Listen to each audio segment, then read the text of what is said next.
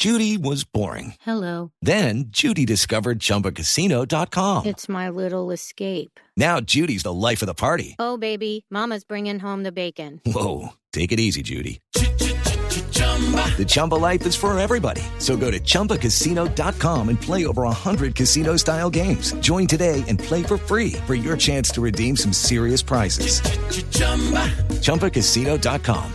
No purchase necessary. Void where prohibited by law. 18 plus terms and conditions apply. See website for details. Noticias contra reloj en Blue Radio. A esta hora hay disturbios universitarios en Bogotá. Daniela Morales. Eduardo, buenas tardes. Efectivamente, a esta hora estudiantes, policía y SMAT se enfrentan en la Universidad Pedagógica. Eh, nuevamente, a esta hora se presentan disturbios. Se encuentra cerrada la 72 con 11. Hay alto flujo vehicular y la Policía de Tránsito intenta aplicar las medidas respectivas. Daniela Morales, Blue Radio. 231, en medio de un debate de control político contra el ministro de Agricultura Rubén Darío Lizarralde, el funcionario aseguró que no tiene nada de qué arrepentirse. Así le respondió a las denuncias del senador Jorge Enrique Robledo, quien aseguró que Indupalma, que es la empresa de donde viene el ministro, depende de recursos del Estado y obliga a los campesinos a hipotecarse para respaldar las deudas de esta compañía.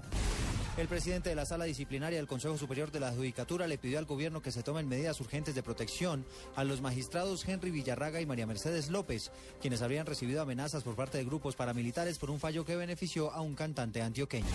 El presidente del Congreso, Juan Fernando Cristo, dijo que entre hoy y mañana quedará aprobado en el Senado el referendo de la paz que está proponiendo el gobierno con el fin de refrendar los acuerdos con la guerrilla en La Habana. Cristo le pidió a los partidos políticos que no se presenten impedimentos con relación a este tema. Y en noticias internacionales, por lo menos 16 policías fallecieron en medio de una cadena de atentados en Bagdad, en Irak, según dijeron fuentes oficiales.